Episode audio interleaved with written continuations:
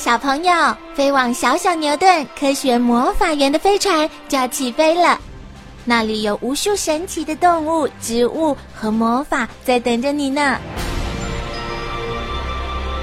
小朋友也可以请爸爸妈妈下载小牛顿 APP，到手机或平板上看好多有趣的动画电影哦。好了，小朋友，快快系好安全带，开始我们的奇幻之旅吧！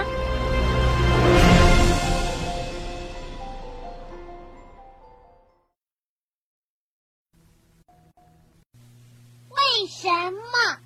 为什么动物要冬眠？阿宝哥，为什么一到冬天，好多动物都不见了呢？它们是不是冷死了？有的动物是躲起来睡觉了，睡一整个冬天吗？没错，这种现象我们叫做冬眠。为什么动物要冬眠？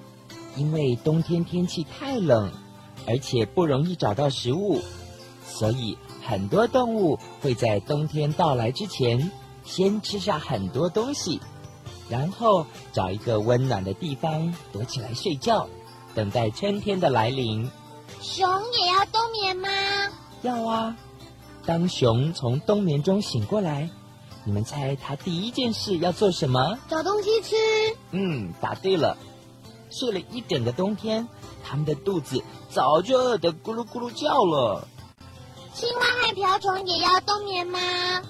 青蛙和瓢虫，它们身体的温度。会随着气温改变，所以冬天的时候，它们的体温会变得很低，更需要躲到温暖的枯叶下或者是泥土里冬眠，以免体温太低而死掉。